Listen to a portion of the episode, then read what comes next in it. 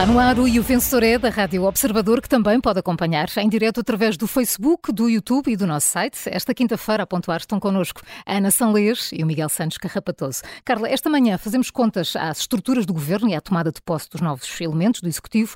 Olhamos para a decisão do Presidente sobre a eutanásia, mas, claro, temos de começar pela moção de censura de hoje. Temos mesmo, é uma iniciativa que já, que já está com um chumbo à partida mesmo antes de ter começado e por isso mesmo, Miguel, eh, esta, esta moção de censura vai servir para o quê, afinal?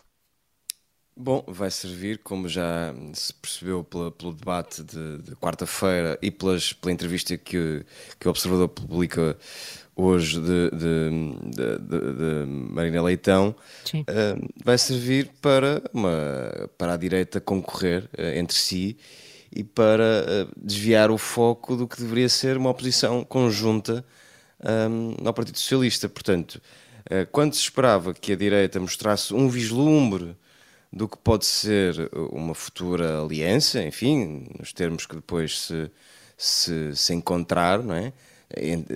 que os vários partidos possam ou não encontrar, o que, o que estamos a ver é, é, é, a iniciativa liberal a tentar um, algum protagonismo. Quem, quem, assistiu ao debate de ontem percebeu que uh, um dos focos do ataque dos liberais foi mesmo o PSD e, portanto, é, é, não deixa de ser curioso, aliás, que os dois únicos partidos que vão votar a favor desta moção de censura são os dois únicos partidos que têm a casa por arrumar. A Iniciativa Liberal uh, não tem ainda um líder, portanto, João Coutinho Figueiredo está de saída e, e, e, os liberais acham por bem defender a, a, a, queda do governo. Portanto, no limite, no cenário absurdo do governo cair, não sei com, com quem é que a Iniciativa Liberal ia a votos, se, se com Trigo Figueiredo, se com Rui Rocha, Carla Castro ou José Cardoso, portanto, é, o, o, bizarro está aí. E o Chega, que vai para o seu eh, vigésimo uh, congresso, aqui o exagero, porque não consegue aprovar uns estatutos que sejam constitucionais. Portanto, os dois únicos partidos que querem ou que defendem o derrubo do governo são os dois únicos partidos que não têm a casa arrumada. O que para o PS é bastante positivo, quer dizer, é muito fácil adivinhar a narrativa que o PS vai levar para este debate de moção de censura. Aliás, ontem já foi mais ou menos aflorado. Quer dizer, bom, que alternativa afinal é que a direita oferece uh, ao PS e ao país se nem sequer se consegue entender entre si? Portanto, no meio disto tudo, uh, o PSD acabou por optar pela abstenção. Nem toda a gente no partido concorda com esta decisão mas a meu ver, Luís Montenegro acaba por sair como, ou sobressair como o adulto no meio da sala à direita, quando ao seu lado os dois potenciais parceiros, e, e Montenegro tem sido muito ambíguo em relação a qualquer aliança com o Chega, mas com a iniciativa liberal é mais ou menos um dado adquirido que se for preciso uh, os dois partidos entendenciam, um, Luís Montenegro acaba por sobressair como, como adulto no meio da sala. O, o, o, o ponto aqui é que eh, bom, se a direita nesta fase já, ou melhor, se nesta fase a direita continua autofágica, o que será quando o país for efetivamente a votos? Portanto, não, não, não são bons indicadores. Uhum. Uh, veremos se, se esta concorrência à direita, numa altura em que o PS está, está tão frágil, se esta concorrência à direita vai diminuir um bocadinho e se os três partidos, digamos assim, se vão focar no, naquilo que uh, foram escolhidos para fazer, que é a oposição ao Partido Socialista e não oposição entre si. A tua nota vai então para a Iniciativa Liberal e Chega, é isso, Miguel? Sim, Sim. vou dar um, um 8 aos dois partidos, na expectativa que possam melhorar e focar as suas respectivas estratégias. Passado esta, esta discussão da moção de censura de, de, logo à tarde, o Governo chega ao Parlamento com uma nova Constituição, até com uma nova orgânica. Ana Salles, queres falar precisamente desse, da tomada de posse destes eh, novos rostos? Sim, ainda estou a, a recuperar um, então. daquele abraço ah. entre Pedro Nuno Santos e João Galamba e, e depois daquele folhetim final entre Pedro Nuno Santos e Fernando Medina, aquela última conversa no parque de estacionamento ali a, a meia luz. Um, foi uma tomada de posse intensa que quase nos fez eh, esquecer a pobreza que foi esta uh, remodelação ao nível de, das escolhas dos novos governantes. E hum, nós estávamos ontem a fazer o, os perfis dos novos secretários de Estado, são seis caras novas, uh, que de novas são só para a maior parte dos portugueses porque dentro do governo são caras bastante conhecidas dos gabinetes, são pessoas que se cruzam todos os dias nos, nos corredores e hum, os títulos do. Acho que os títulos dos perfis de, de, cada um mostram bem isso. Já o Paulo e o Miguel estavam a falar isso do, do bom, mau e o vilão, da, da, criação da carreira de governante. Eu acho que não estamos muito longe um, disso acontecer. É, é, um é o Delfim de tal, o outro é o ex-chefe de gabinete de não sei quem, é o ex-adjunto de fulano tal. Há, há, uma exceção, que é a secretária de Estado da Habitação, que não vem de gabinetes, vem da Universidade de Aveiro. Uh, mas tirando isso, houve zero rasgo nas escolhas, como também houve zero rasgo nas escolhas dos dois novos ministros que foram escolhidos pelo mesmo princípio, um, eu acho que tendo em conta a velocidade com que saem governantes do governo de António Costa, é bem provável que entre estes novos secretários de Estado um, haja futuros ministros, porque um, o critério não me parece mais Há um padrão. além desse. É, é, promover pessoas. E, e, se é em nome da estabilidade, como se diz, não tem resultado. Não é? Se é para resolver um problema no imediato, um, quer dizer, não me parece que um governo que ainda tem quatro anos pela frente se deva guiar por esse princípio do, do desenrasque, para não dizer da preguiça e, e não procura uma estratégia com uma visão de futuro mais alargada e isso incluir bastante além de buscar pessoas um, com outra visão que não a dos gabinetes do, do, governo. Se, por outro lado, o problema está aí, em ir buscar pessoas fora, então se calhar António Costa também deveria tirar uns, uns minutos para pensar porque é que isso acontece e porque é que está a formar um governo que parece tóxico a quem, a quem está de fora. Espero que ao menos desta vez se tenha feito um background check como deve de ser aos novos governantes. Não sei se foi, a edição hum. de hoje do Correio da Manhã já diz que a nova Secretária de Estado da Agricultura uh, terá contas arrestadas e isto parece um, um sketch infinito e, e, tocam sirenes de todo lado em, em relação à, à saúde do, do, governo. Eu queria só mesmo acabar voltando ao tal abraço entre Pedro Nuno Santos e Galamba, uh, só para introduzir aqui um tema muito breve e que parece que está a passar despercebido ao governo. Um, espero que aquilo não tenha sido um abraço de urso do género, nem sabes em que é que te vais meter. Uh, Galamba vem de uma pasta complicada, foi particularmente complicada no último ano deu mostras de competência, de estudar bem os dossiês, eh, mas recebeu aqui uma rosa com espinhos. Eh, a TAP e o aeroporto são aquilo que nós sabemos, mas, e eu acabo mesmo com isto, há aqui um tema imediato uh, a que Galamba se podia começar a dedicar, e diria que já hoje, que é a greve dos trabalhadores das administrações dos portos. Sim. que está a deixar muitas empresas em situações muito difíceis, uh, perto da ruptura, empresas que dependem dos barcos que chegam com matérias-primas, não têm faltado alertas ao governo, aparentemente sem qualquer resposta. Um, a falta de interlocutor nas infraestruturas terá sido um problema na última semana, hoje já não há razão para o ser, portanto, João Galamba que ponha mãos à obra, se quer deixar obra feita. É aqui o meu pequeno uh, recado. Posto isto e faça esta amálgama de protagonistas, a minha nota vai mesmo para os novos secretários de Estado, é aquela nota do benefício da dúvida, vai um, um 9 um 9, um benefício da dúvida, mas nem chega à positiva, Ana. Aqui fica esse, esse, esse reparo, ainda não chega à positiva, até porque uh, José Manuel Fernandes, há de facto já aqui uma nuvem uh, sobre a nova Secretária de Estado da Agricultura. É hoje a manchete do Correio da Manhã. É, é a manchete do Correio da Manhã, já estive a ler, a ver se tinha hum. fundamento ou não, e devo dizer que uh, são levantadas lá questões que suscitam pelo menos dúvidas e que deveriam levar uh, um melhor escrutínio. Eu, eu, vou tentar sintetizar muito rapidamente. O que Sim. está em causa uh, é um, não é ela que está acusada, o marido está acusado. O marido é um antigo presidente da Câmara de Vinhais, é um autarca, é um autarca socialista, uh, e uh, é acusado de uns negócios que metem uns terrenos num seminário, enfim, não vou entrar nos detalhes. O que é mais curioso ou preocupante nesta notícia é que, pelo o que está na acusação, mostra que há uma grande discrepância entre os rendimentos declarados pelo casal e eh, o dinheiro que entrava nas contas do casal, que são tudo contas conjuntas. E, portanto, eh, há aqui um lado que dificilmente eh, a nova Secretária de Estado pode ignorar, eh, dizer que não sabia.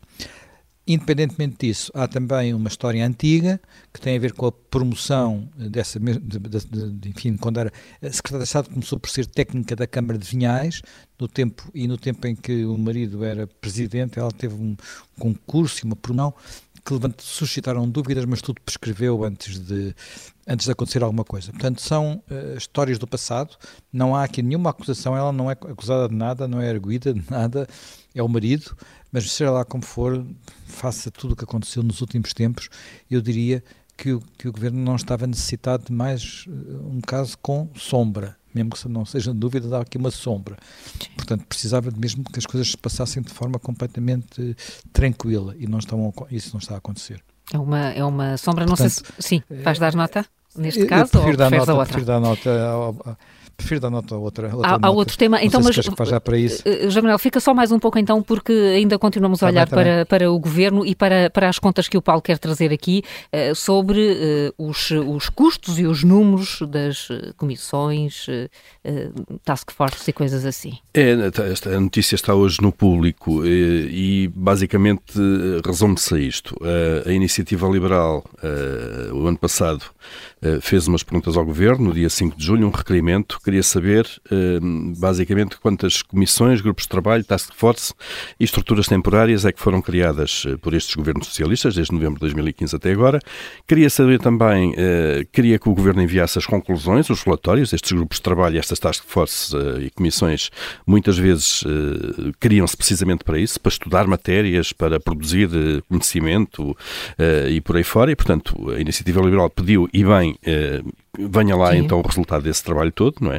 Uh, e queria também, obviamente, saber quais são os custos associados, remunerações, custos de funcionamento, eventuais rendas e por aí fora. Bom, a resposta demorou do governo demorou seis meses uh, desde este pedido uh, e chegou de muito incompleta. O levantamento foi, dia, foi feito no dia, à data 31 de agosto, segundo se diz, uh, e então são 206 estruturas ativas, o que significa que pelo meio houve algumas que foram criadas e entretanto extintas, que aliás, são temporárias, é assim faz que deve sentido, ser feito, faz sim. sentido. Muitas vezes têm um prazo de meses ou de um ano ou dois e depois extinguem-se naturalmente quando acabam a sua missão. Uh, portanto, 206 ativas. Um, não diz, o governo não diz as que foram criadas e, entretanto, extintas, uh, tudo bem. Uh, não responde, não há um envio de uma conclusão ao relatório. O governo não envia sequer uma destas 206, o trabalho que produziram ao longo de muitas, muitas delas criadas em, logo em 2016. Um, portanto, não é possível saber uh, se foram eficazes, se não foram eficazes, o que contributo é que deram para o problema que deviam ajudar a resolver, se justificaram ou não. Uh, os custos, só 19, o Governo diz que só 19 é que têm custos diretos uh, e, e, destas 19 custam 18 milhões de euros. Eu nem ponho a questão no, no custo aqui, depende. É assim, pode haver uma comissão que, não, que, que, gasta só 100 euros ou 100 mil euros e pode ser mal gasto e pode, pode haver outra que gasta milhões e que pode ser bem gasto. Portanto, eu acho que aí a análise custo-benefício tem que ser feita caso a caso. agora, não se sabe de facto, porque o Governo não separou o que é que, é que são ordenados, o que é que é senhas de presença, despesas de funcionamento e por aí fora fora. Um, mas depois a, a, lista está logo incompleta, porque, por exemplo, não consta desta lista a, Comissão para a Comemoração dos 50 anos 25 de Abril, que é daquelas que, que, foi bem criada a tempo, que se justifica plenamente e que terá um custo, e ainda bem que temos esse custo, ainda bem que comemoramos os 50 anos 25 de Abril, uh, mas uh, mostra logo que a lista, uh, enfim, não tem credibilidade, é curta, o trabalho está não mal é feito, não é exaustiva e, portanto, nós reparando na falha desta, seguramente com uma pesquisa no Google vamos reparar na falha de mais duas ou três uh, e pomos logo em causa, obviamente, uh, todo este trabalho. Só para vos dar um exemplo de facto, quer dizer, o Estado não sabe o que tem, o Estado não sabe o que cria, o Estado não sabe sequer que, que, trabalho é que estas comissões uh, uh, produzem? Muitas delas são criadas para responder a uma polémica qualquer. Há aqui coisas que não se entendem. Por exemplo, em 2016 foi criado um grupo de acompanhamento do projeto piloto da oferta do ensino do mandarim nas escolas secundárias públicas portuguesas. Eu acho muito bem que, que, que se ensine mandarim nas escolas. Agora, o grupo de acompanhamento do projeto piloto de 2016, já lá vão seis anos, provavelmente ou o projeto piloto já acabou, ou então não se sabe muito bem o que é que este grupo continua a acompanhar acompanhar, já que é um grupo de acompanhamento, porque isto é o grupo de acompanhamento, o grupo de acompanhamento, o grupo de acompanhamento, basicamente. Eh, na área da saúde, então, é um ver-se de vias de comissões e grupos de trabalho. Em 2016 foi criada a equipa de apoio ao coordenador para a reforma do SNS na área dos cuidados continuados integrados. Nós continuamos, basta olhar para uh, o, nosso SNS uh, e reformas afins para perceber como é que estamos.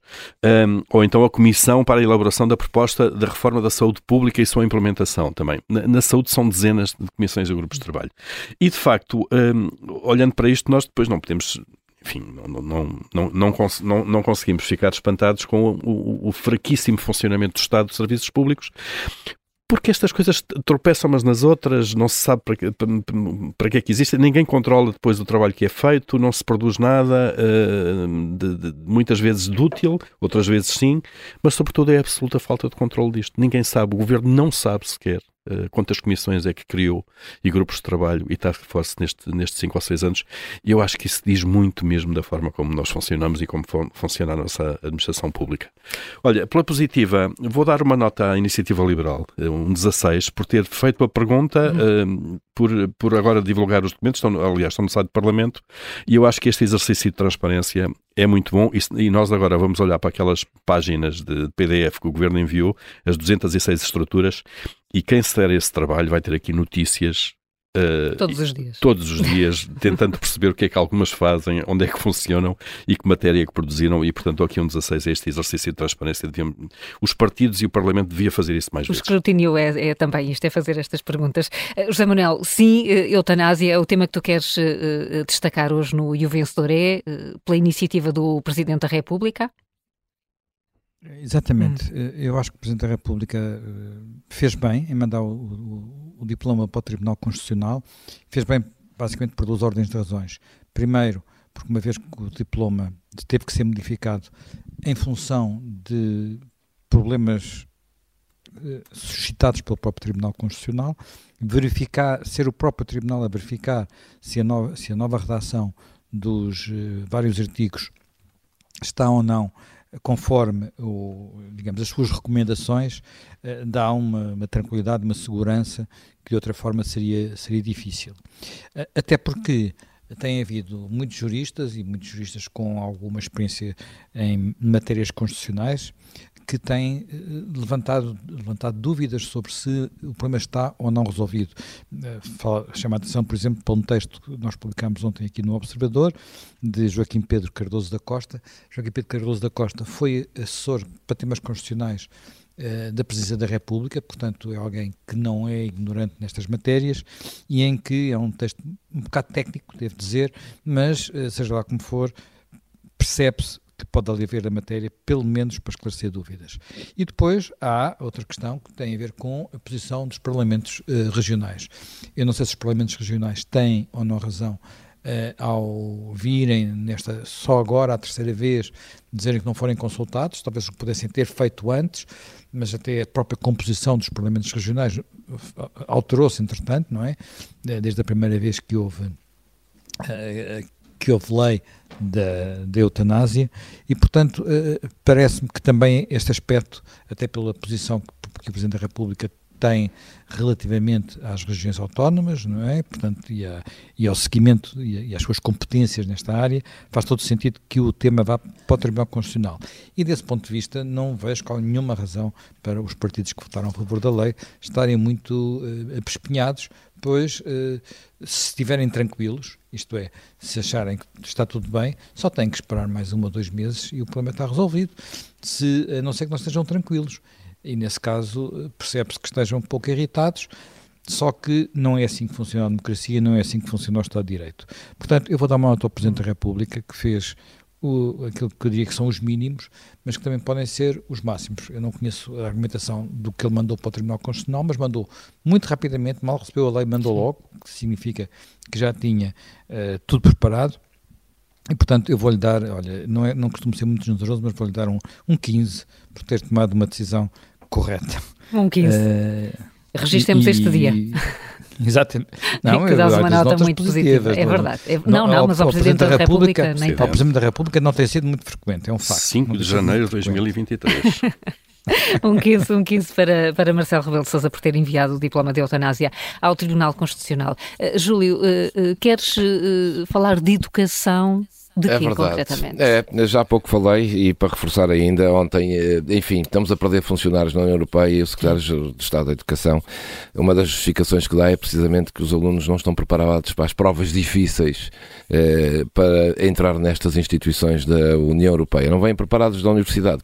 Diz que estão preparados, mas não estão preparados para, estas, para estas provas. E hoje o Jornal Público também eh, dá conta de uma nova proposta eh, para dizer dizer que os exames passam a valer no mínimo metade da nota no ensino superior. No acesso, já foi, foi aqui falado. Um, o que quer dizer isto, eu não sei se isto está bem ou está mal, não é isso que, que, que está aqui em causa. É, o que está aqui em causa é o ensino secundário deixa de, ou seja, não, deixa de haver exames, não faz o ensino secundário. É, como toda a gente sabe, hoje ninguém chumba, praticamente, nem no ciclo nem no secundário. Ai do aluno que chumba, porque a culpa é do professor, um aluno que, eh, não, que falta às aulas, que não liga nenhuma à disciplina, que não quer saber, não pode ter negativa, porque o professor é que é o culpado disso acontecer e, portanto, os alunos têm que passar todos. Portanto, o ensino secundário deixa de, de ter esta importância, vai ser feito, há ali uma parte das notas que contam, e depois o que conta é mesmo o acesso ao, à universidade. O exame. O os exame, exames. Os exames à universidade, que vão ser mais difíceis pelos vistos, e vai ser mais difícil entrar na, na universidade. O ponto é este, até pode ser um bom modelo pode ser este o modelo. A verdade é que anda-se anda nisto há anos e temos uma qualidade de ensino duvidosa e os alunos andam sempre neste limbo porque todos eh, está sempre a mudar eh, formas de acesso à universidade, formas de dar notas, formas do ensino secundário, formas do ciclo e, portanto, isto afeta a qualidade e chega-se ao fim os alunos, de facto, não, não, nem os professores têm capacidade para qualificar muito bem os alunos porque as regras estão sistematicamente a mudar para além, claro, de toda a burocracia que os professores têm que tratar preocupam-se mais com isso do que em preparar aulas. Uh, está sempre a mudar e isto Agora este governo decide isto, Uh, se calhar daqui a uns anos muda o governo e outro governo vem decidir aquilo, uh, e era tempo de pensarem bem mesmo é se a saúde e a educação não seriam uh, duas áreas estratégicas supraministeriais que estivessem, para pactos nos regimes, que estivessem imunes a estas oscilações permanentes, que agora vai haver outras, já houve outras anteriores, e, acho, e não vai ficar por aqui enquanto cada governo tiver, ou cada ministro, ou cada secretário de Estado, tiver uma ideia para o ensino superior, outra outra para o secundário, outra para a educação. Uh, não vamos andar isto. Depois lamentamos que quando vamos fazer exames, como se foi referido ontem, ou provas para entrar em instituições da União Europeia, aquilo seja muito mais difícil e os alunos não estão preparados para aquilo. Saem da universidade e não estão preparados para aquelas provas tão difíceis e por isso é que estamos a perder. É uma das razões pelas quais estamos a perder a, a hum. funcionários nas instituições. Portanto, é, é um Qual 8 é para isto. É um 8, porque, enfim, vamos andar nisto uh, mais uns anos. Há de chegar outro e mudar outra vez. E, portanto, por esta instabilidade na, nas regras do acesso ao ensino superior e nas consequências eh, depois da saída uh, da, uh, das faculdades e dos politécnicos, o 8 do Júlio Magalhães a encerrar este e o vencedor é.